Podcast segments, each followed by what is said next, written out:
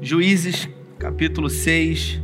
Eu confesso que uh, essa palavra ela, ela falou muito ao meu coração e eu queria compartilhar com você, você que veio aqui, você que está em casa. É, eu já ministrei sobre esse texto em algumas vertentes e todas as vezes que pego esse texto, esse texto fala muito ao meu coração.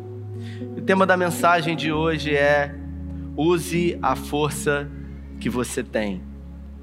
Uh, eu resolvi colocar esse tema porque normalmente nós, seres humanos, quando desejamos uma mudança, uma transformação, quando a gente deseja que alguma coisa é, se configure diferente, que alguma coisa se mude, se transforme na nossa vida, que um quadro, que, um, que uma situação, que um casamento, que uma situação financeira, Uh, se eu quero, por exemplo, emagrecer, se eu quero, por exemplo, engordar, acho que é difícil engordar, mas tem gente que quer.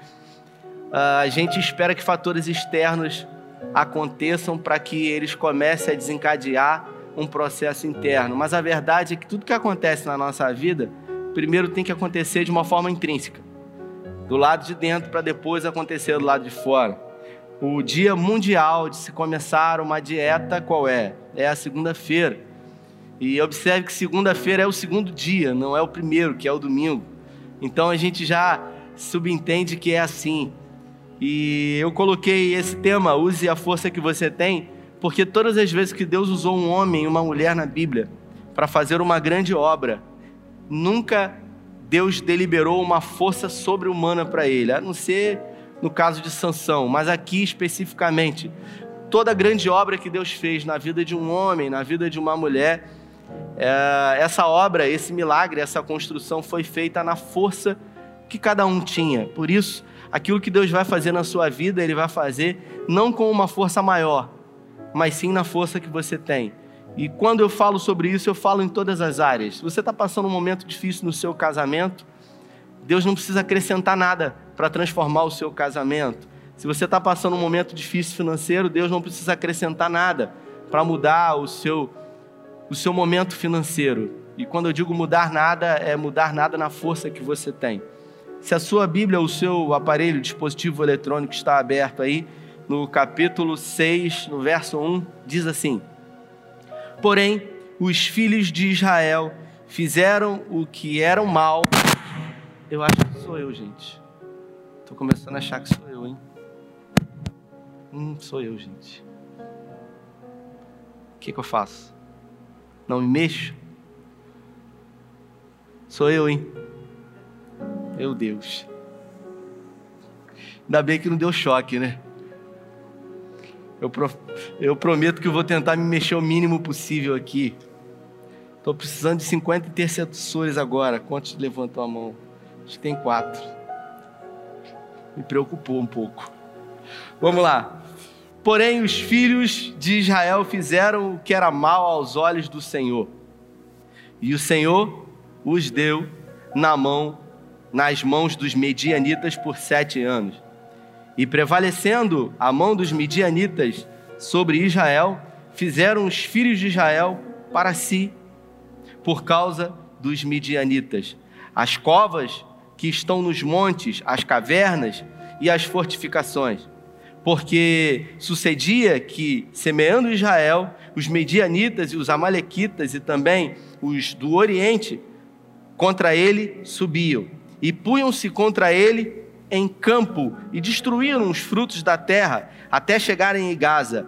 E não deixaram mantimento em Israel, nem ovelhas, nem bois, nem jumentos, porque subiam com o seu gado em tendas e vinham como gafanhotos em grande multidão que não se podia contar, nem a eles, nem aos seus camelos, e entravam na terra para destruir.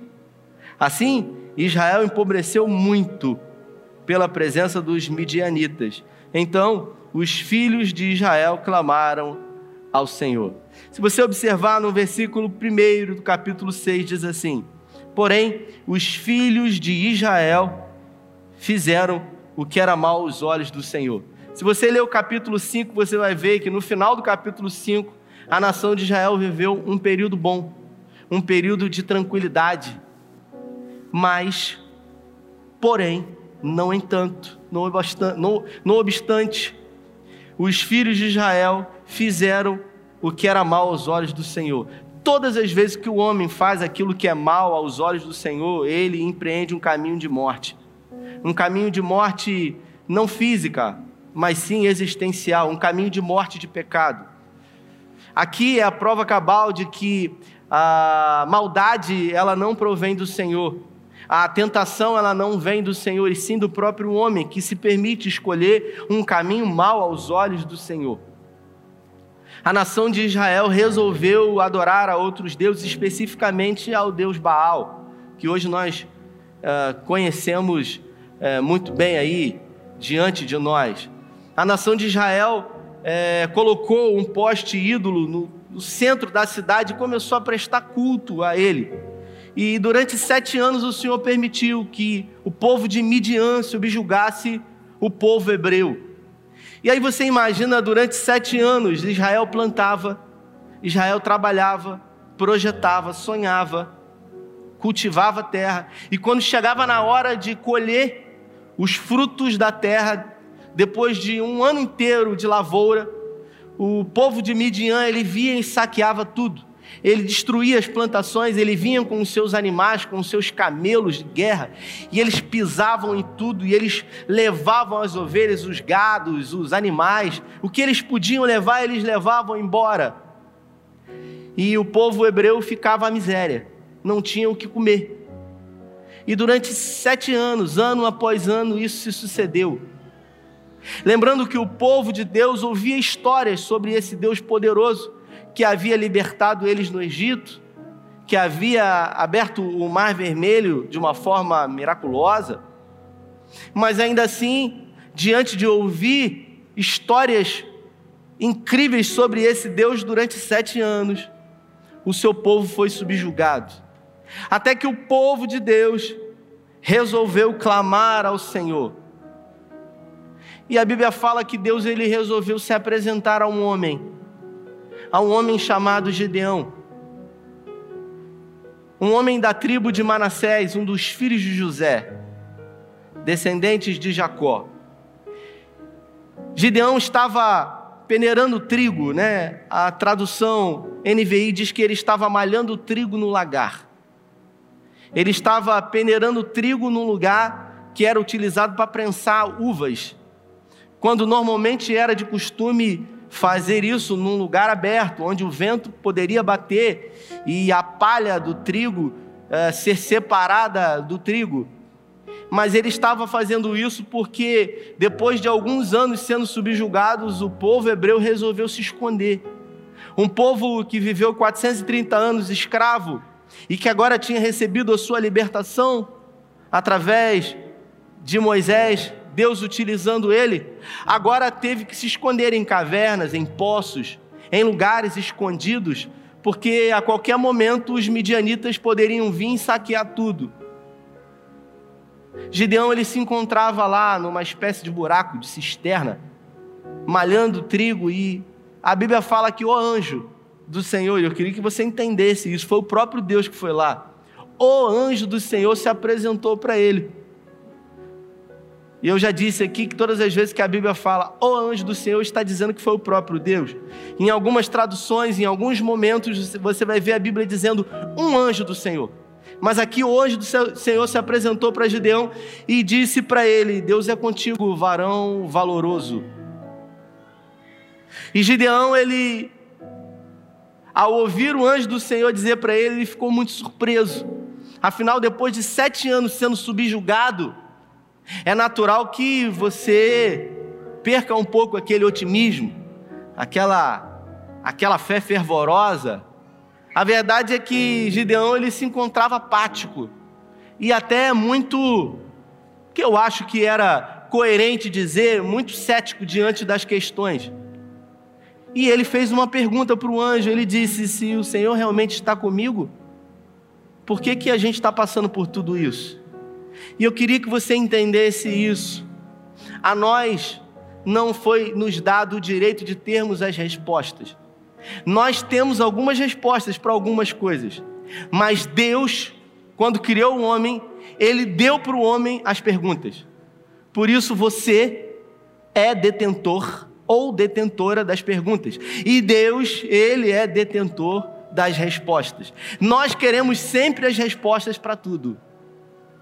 Nós queremos saber os porquês das questões da vida. E a primeira coisa que o anjo diz para ele é: Deus é contigo, varão valoroso. E quando o anjo diz isso para ele, ele busca logo uma resposta.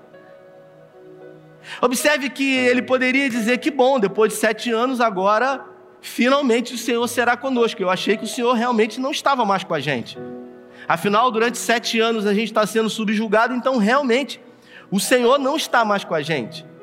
E ele ainda diz, porque a gente cresceu ouvindo histórias desse Deus poderoso que fez na vida dos nossos antepassados, mas nós não vimos nada. Tudo que nós temos é histórias. Sabe quando na sua vida, de uma forma particular, você trabalha, trabalha, trabalha, trabalha, trabalha, mas você nunca consegue ver nada? Sabe quando você projeta, sonha, idealiza, mas você nunca consegue ver o produto das suas mãos, do seu trabalho? Sabe quanto mais você trabalha, mais cansado você fica? Talvez você seja um empresário de pequeno porte, de médio porte, ou até um grande empresário. E aí você faz expectativas diante de um ano que a gente falou no início dele que seria o melhor ano da história das nossas vidas. E aí de repente você planeja, você sonha, você idealiza, você é um profissional liberal, você coloca metas lá no papel e de repente você acha que vai romper, que vai acontecer, mas quando chega no final do ano, Sempre um concorrente, uma empresa vem com, com uma tecnologia mais avançada, com recursos maiores, e aí tudo aquilo que você trabalhou é elevado, o lucro. E você olha para tudo aquilo que você empreendeu, todo o tempo que você dispensou ali, e você fala assim: caramba, será que o Senhor é comigo mesmo? E são nesses momentos que nós somos tentados a olhar para o lado e olhar pessoas e fazer comparações do lugar que nós, no lugar onde nós nos encontramos para o lugar que as pessoas estão. E isso é muito perigoso, porque às vezes nós nos encontramos nos bastidores ainda. Não chegamos até o palco. Estamos nos bastidores, naquilo que é muito conhecido como processo. Estamos ainda caminhando e avançando no processo, e algumas pessoas que olhamos já se encontram nos palcos. E quando olhamos para essas pessoas que se encontram nos palcos, nós fazemos comparações conosco, que ainda estamos nos bastidores. E por isso nos achamos no direito de achar que Deus se esqueceu de nós. É muito comum isso. É muito comum diante de crises, diante de desertos da vida, a gente se sentir sozinho a gente se sentir abandonado, a gente se sentir fraco e a gente querer responsabilizar até outros. Sabe quando você tem um problema para você resolver e você sabe que você tem que resolver? Sabe quando algumas coisas que você faz, elas acarretam alguns problemas na sua vida e você sabe que tudo depende de você, mas você não tem força. Você não tem forças para romper. E ali você continua ficando ali negociando com uma espécie de pecado e, e às vezes até querendo culpar pessoas, coisas, lugares e até mesmo Deus diante de tudo isso. Foi o que aconteceu com Gideão, porque a primeira coisa que ele fez foi culpar a Deus, ele quis respostas. Ele disse para o próprio Deus: Se o Senhor está comigo, por que essa tragédia chegou até mim. A gente observa que tudo que ele queria era ter respostas, então, durante muito tempo, ele já vinha ouvindo histórias do Deus de Israel, sabe, aqueles fatos incríveis, aqueles milagres que Deus estava revelando através dos pais, dos avós, sobre feitos lá atrás que haviam sido feitos.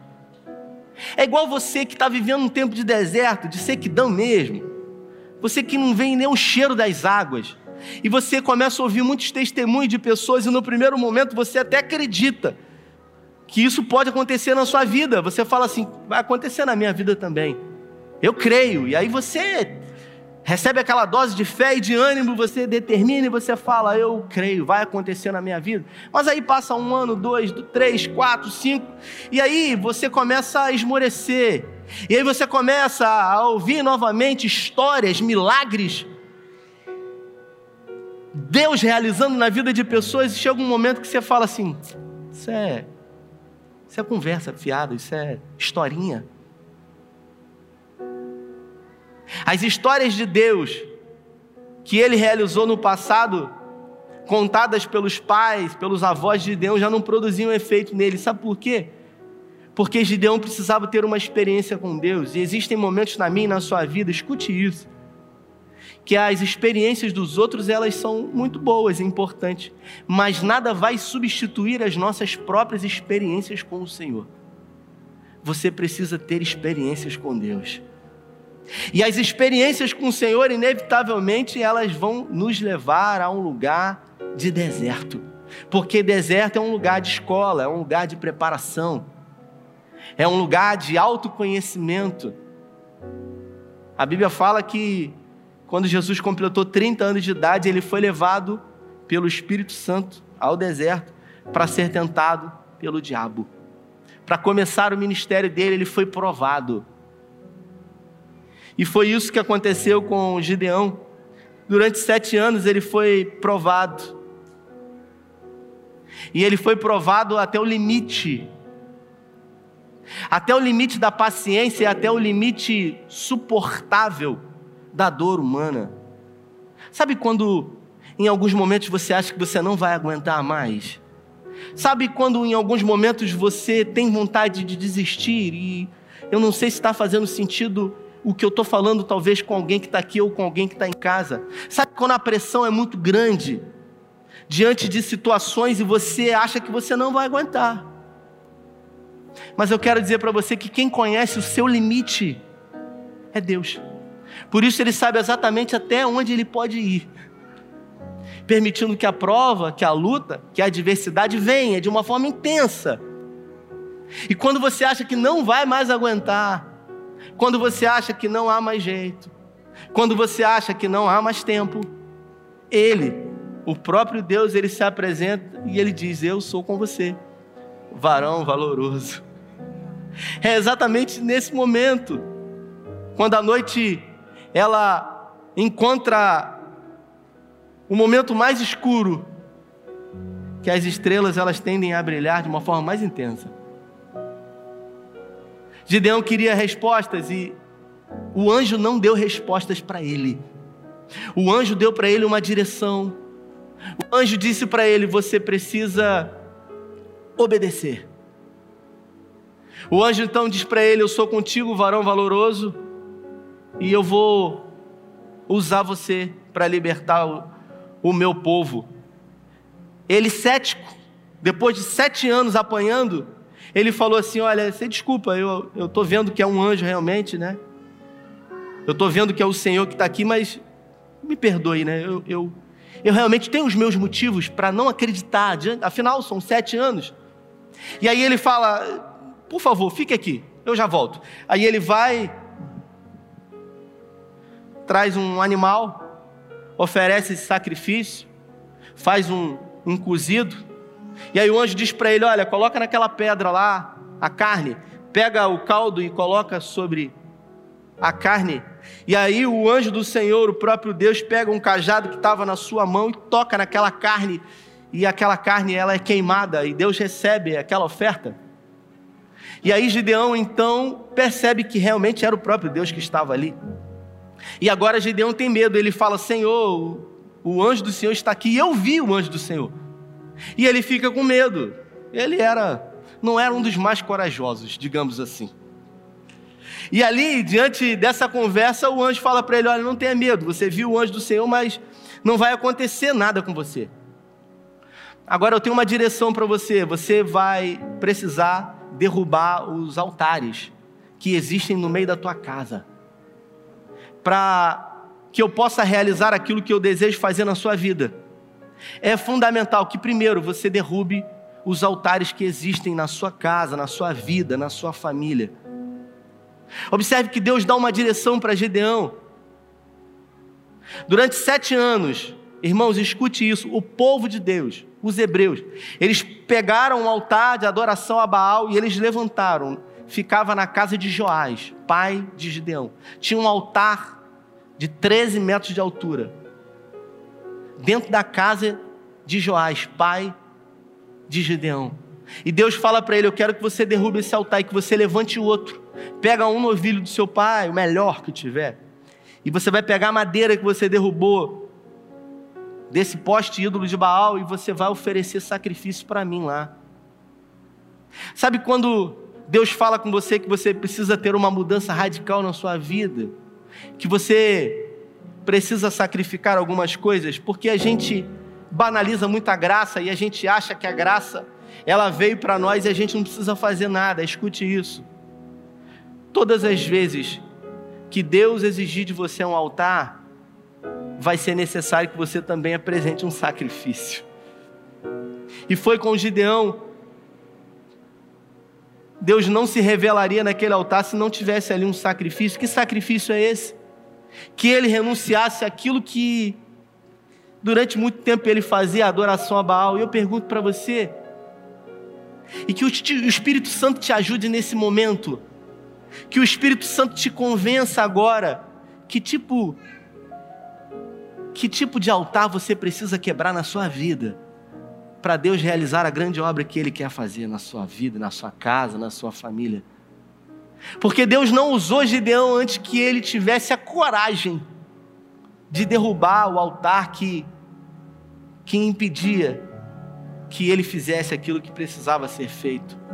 Observe que a força que Gideão teve que ter foi a mesma que ele sempre teve.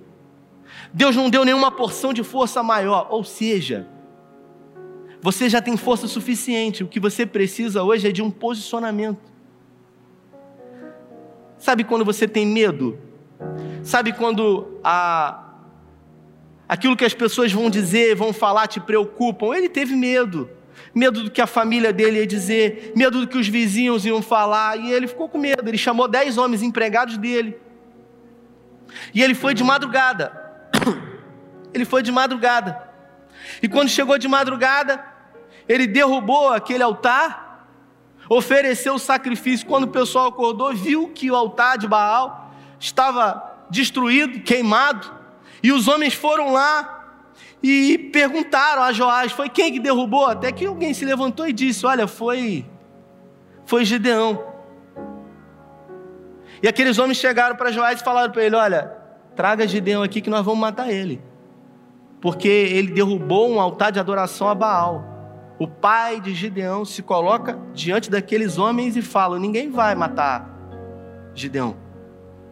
Vocês agora são defensores de Baal. Se Baal é Deus, que ele mesmo vingue-se, que ele mesmo julgue, que ele mesmo castigue Gideão. Baal não precisa de defensores, ou ele não é Deus. Essa palavra pareceu boa, aqueles homens e eles ficaram vigiando para ver se Baal produzia alguma coisa na vida de Gideão.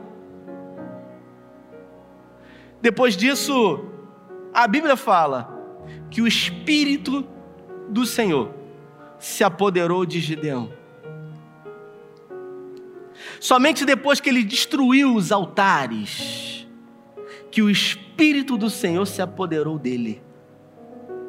Existem coisas na minha e na sua vida que nós arrastamos essas coisas por anos, e a verdade é que nós sabemos o quanto isso impede, atrapalha o nosso crescimento, a nossa relação familiar, e eu não quero ser específico aqui porque eu não estou mandando um recado para ninguém, mas o Espírito Santo já está falando com você. E se você tem certeza disso, eu quero que você diga amém. O Espírito do Senhor se apoderou sobre ele e disse para ele: Olha, eu sou contigo. E é nesse momento que o exército dos midianitas avançam em direção ao vale de Jezreel. Eu tive a oportunidade, junto com Vinícius Vasília, de ir nesse vale. Esse vale ele se encontra uh, quando você sobe o Monte Carmelo, você vê é uma grande planície. Jefferson também esteve lá comigo. Uma grande planície e no meio desse vale tem uma base, né, militar. E foi ali que o exército dos inimigos eles se colocaram naquele vale, já arquitetando novamente saquear o povo hebreu. Gideão reúne um exército de 135 mil homens. E ele recebe direções do Senhor para avançar. E Deus diz para ele: Eu vou ser com você, fica tranquilo, não tenha medo. Mas como não ter medo? Peraí, mas você disse que o Espírito do Senhor se apoderou dele. Mas ainda assim ele teve medo? Sim. Sabe quando você ouve uma palavra? Sabe quando você ouve uma mensagem no YouTube e você está com a sua vida, você quer mudança, você ouve aquela mensagem, aquela mensagem chega no seu coração e você fala: É, é isso que eu preciso, é de mudança, eu tenho que mudar, eu quero isso. Você se apodera dessa palavra, você enche o seu coração de fé mas logo o tempo passa e você tem medo novamente, você desiste. Foi o que aconteceu com ele. Só que não tinha mais como recuar, o exército estava lá, 135 mil homens, e ele pediu uma prova: Senhor, eu quero mais uma prova. E aí ele pediu a prova da lã. Ele pegou, colocou uma lã e ele falou: Senhor, se o Senhor está comigo mesmo, eu quero que a lã fique seca e que em volta fique tudo molhado. E assim o Senhor fez não foi o bastante para Gideão e ele disse: Senhor, agora eu quero que a lã fique molhada e que em volta tudo fique seco. E quando ele acordou de manhã, a lã estava molhada. E ele encheu um jarro com o orvalho que caiu sobre aquela lã. E ali, diante então daquela prova que Deus deu, ele teve certeza. E Deus falou para ele: tem muita gente, Gideão. Sabe por quê? Porque eu estou percebendo que se você for enfrentar esse exército com esse povo todo, vocês vão achar que é na força do braço de vocês. Sabe quando a gente confunde sorte com o favor do rei? Sabe quando a gente questiona o que aconteceu, às vezes na nossa vida, às vezes até na vida do outro? Com coincidência? Não pode ter sido uma coincidência. Não é a Paulinha está aqui. A Paulinha está aqui. Você lembra o mês que eu fui lá visitar o seu pai? Qual foi o mês? Foi fevereiro. Foi antes da pandemia. Paulinha me ligou, seu pai estava internado quanto tempo? Quatro meses internado no hospital da Unimed de Araruama. E aí ela falou: meu pai está numa situação muito delicada.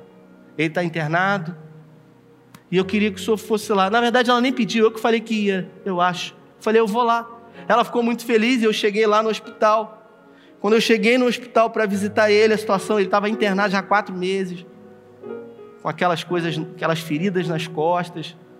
E eu entrei no hospital, irmãos, eu, todas as vezes que eu vou orar por alguém, eu, com toda a minha força, com todo o meu ser, eu creio no meu espírito que aquela pessoa vai ser curada porque não tem nada a ver comigo, não é nada sobre mim, é tudo sobre ele. E eu entrei, ela não pôde nem entrar comigo, porque ele estava na UTI. E alguém disse para mim assim: Olha, ele está, não foi a Paula, não, ele está praticamente desenganado.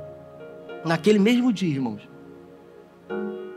E eu entrei e eu falei para o seu Paulo: Seu Paulo, como é que o senhor está? Ele todo entubado, irmãos, com a boca, a língua para fora, numa situação terrível mas um homem lúcido ali com fé. E eu falei para ele: o senhor, o Paulo, o senhor crê que Jesus pode fazer tudo?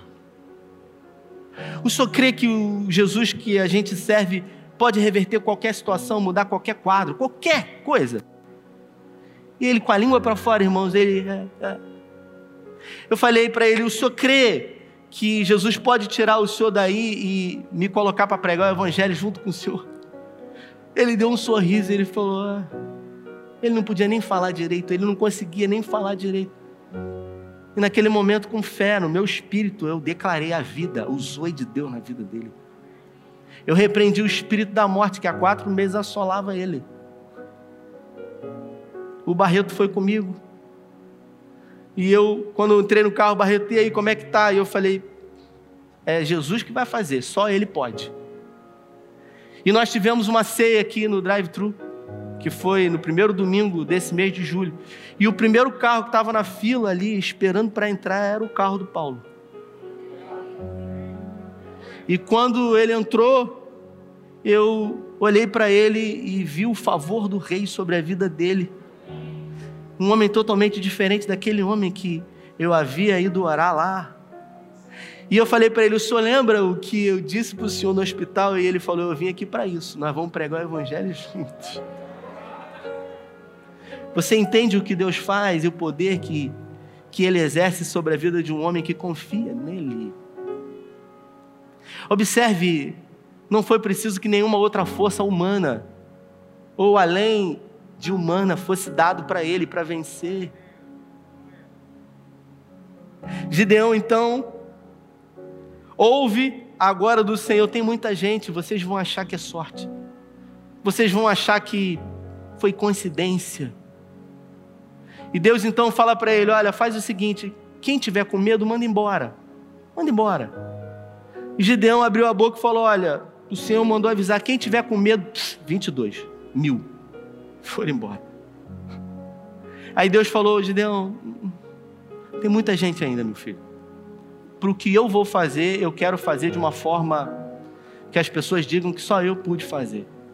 Então eu quero que você bote esses homens para beber água e aqueles que beberem de uma forma desatenta, mandem eles embora para casa.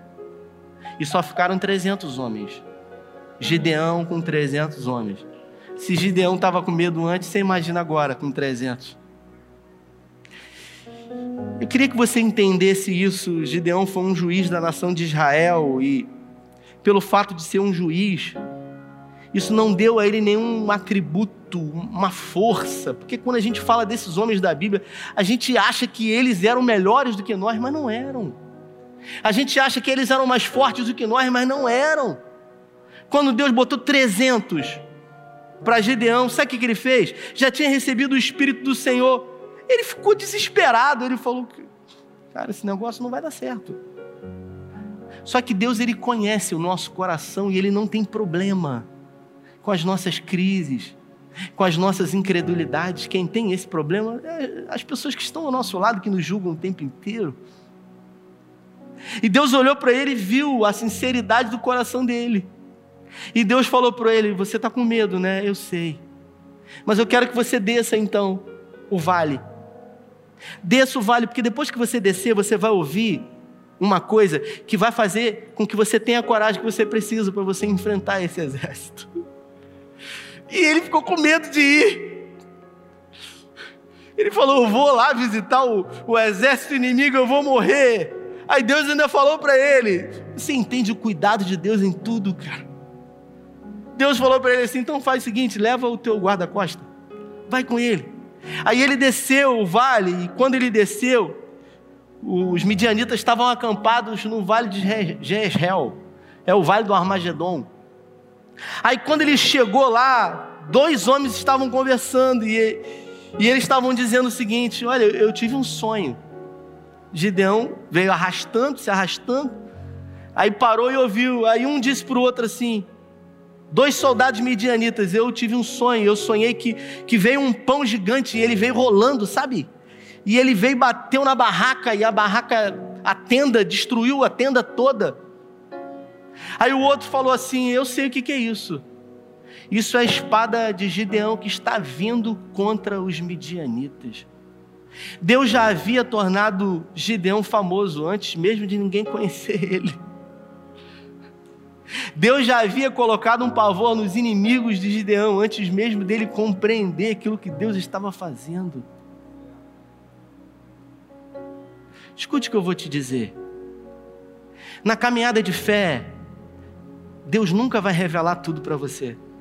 Deus vai dizer para você uma parte. E essa parte é necessária para que você ande um pedaço.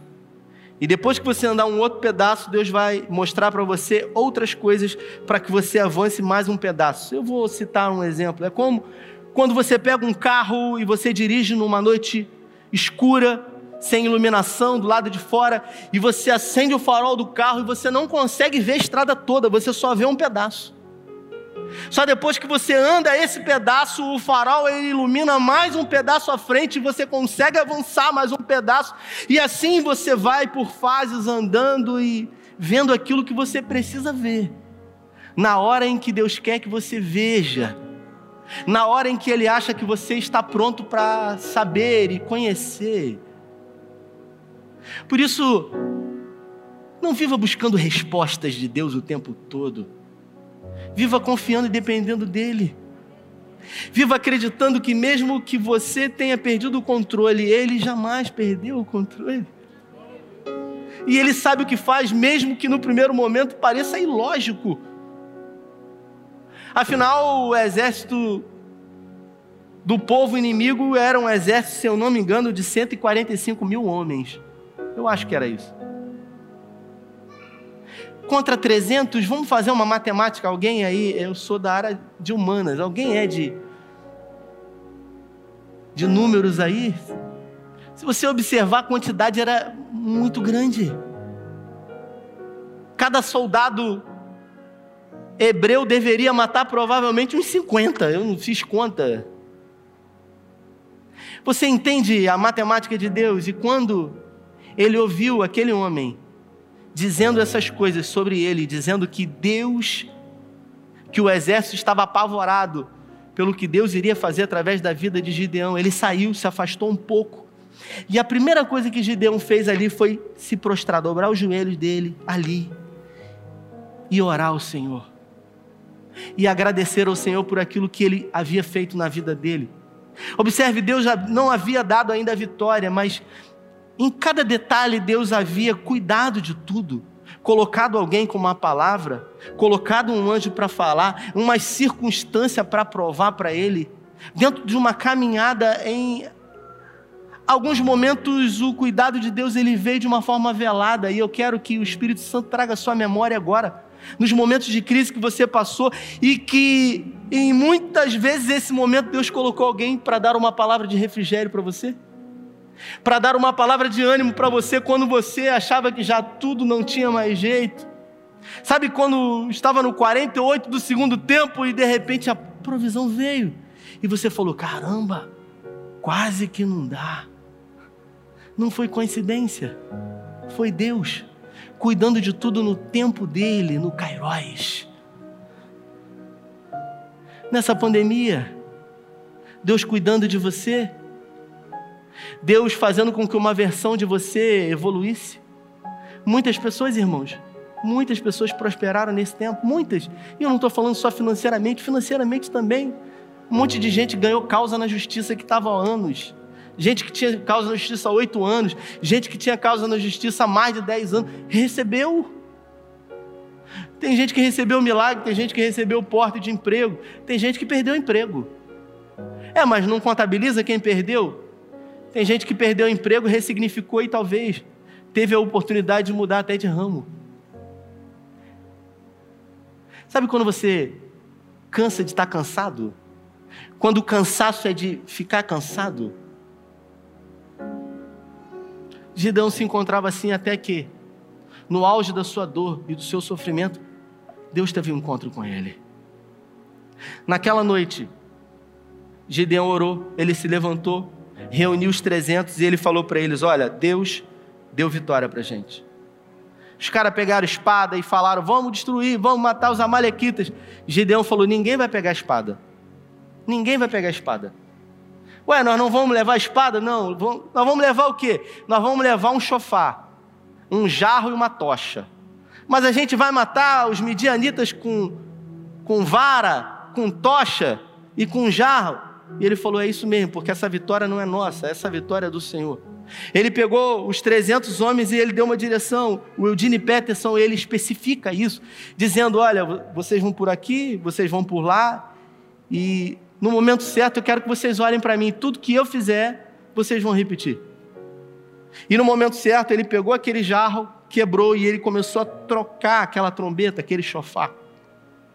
Eles acenderam aquela tocha e 300 homens cercando os midianitas tocaram aquele chofar. Você imagine no meio da madrugada os medianitas dormindo, só quem estavam acordados eram os guardas. Eles estavam dormindo ali e de repente escutam aquele barulho de vasos sendo quebrados e, e de um chofá tocando, e eles acordam quando eles levantam no escuro, eles veem aquelas tochas em volta do arraial. Sabe o que, que eles fizeram? Eles pegaram a espada e eles se mataram. Deus promoveu confusão no arraial dos inimigos. Eles se mataram entre eles, mostrando que Deus é um Deus que cria confusão até com os inimigos que nos perseguem, para mostrar que Ele é Deus. Eles fugiram, empreenderam fuga e Gideão avançou sobre eles, com o desejo definitivo de acabar com isso, matar os dois reis dos midianitas. E ele avançou até que ele conseguiu matar. Deus deu vitória para ele. E a Bíblia fala que durante os 40 anos que Gideão esteve como juiz na nação de Israel, houve um grande período de paz. O povo resolveu colocar Gideão como rei. Eles resolveram colocar Gideão, afinal ele foi um grande libertador, e Gideão disse: Não, eu não fui chamado para ser o rei de vocês. Quem vai reinar sobre nós é o Eterno. Ele é o único que reina sobre nós. Eu queria me dirigir a você e eu queria que você redobrasse a sua atenção nesse momento. Eu não vim aqui hoje profetizar na sua vida. Até mesmo porque eu não tenho dúvida de que Deus já ministrou muitas promessas sobre a sua vida. Então eu não vim aqui declarar mais uma promessa do Senhor na sua vida, eu vim declarar que chegou o tempo do cumprimento das promessas de Deus na sua vida hoje. O mesmo Deus de Gideão é o Deus que nós servimos e é esse Deus que está aqui e ele tudo pode, tudo vê. Você que se sente fraco, você que se sente, sabe, incapaz, você que tem um complexo de inferioridade.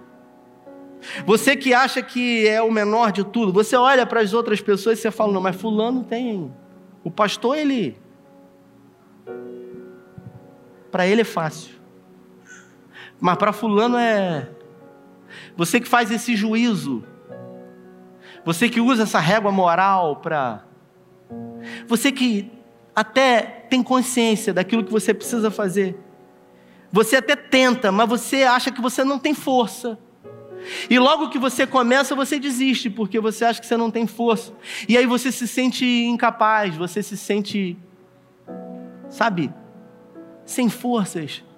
Eu quero dizer para você que Deus vai usar você na força que você tem.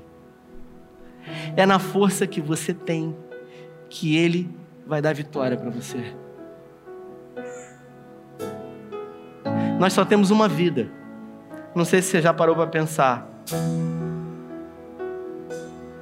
O tempo não para, como diz o poeta. E de um tempo para cá eu percebi que eu não posso mais perder tempo. Eu tenho falado isso para algumas pessoas. Por quê? Porque o tempo não para. Eu tenho 41 anos de idade. Bora não pareça. Né? Eu tenho 41 anos de idade e eu tive filho, Pedro, tarde demais. Eu tive filho com 39 anos. Não foi uma escolha minha. Mas eu entendi que a soberania de Deus veio sobre a minha vida e uma coisa fácil, é render graças ao, ao Senhor por isso. E eu fico vendo pessoas que teve, tiveram filhos jovens, foi difícil no início, mas de repente, no momento da vida, você tem a vida estabilizada e aí logo vem os netos, né? E você se alegra. Eu tive filho com 39, fazendo uma conta rápida, eu falei, rapaz, Tito vai ter que casar cedo. Mas você entende que Deus ele sempre faz.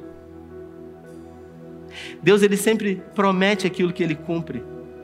O que a gente não pode é ficar chorando e se lamentando por não fazer coisas que dependem de nós e não propriamente de Deus. Eu quero ser específico nesse apelo. As pessoas não vão vir aqui na frente. Nós não vamos fazer mais isso. E com você que está em casa também. O Ministério de Música já vai entrar cantando. Mas eu gostaria que se você, se essa mensagem falou com você, Se você entendeu que foi Deus falando com você, pode apagar essa luz do meio aqui, por favor? Foi Deus falando com você, foi Deus. Deus trouxe você aqui ou colocou você para assistir essa live para falar com você. Pode apagar, por favor. Foi Deus. Se Ele falou com você, eu quero que nesse momento você fique em pé aí, no seu lugar. Enquanto o Ministério de Música vai estar entoando essa canção, você coloque diante dele o seu coração. Eu tenho um conselho para você. Não faça perguntas para Deus, porque talvez você não vá receber dele respostas. Deus talvez diga para você aquilo que você já sabe, que você precisa fazer para que ele opere a vitória dele na sua vida. Nada pesquei, parecia ser apenas mais um dia como qualquer outro. Estava cansado, sem forças, desanimado. Decidi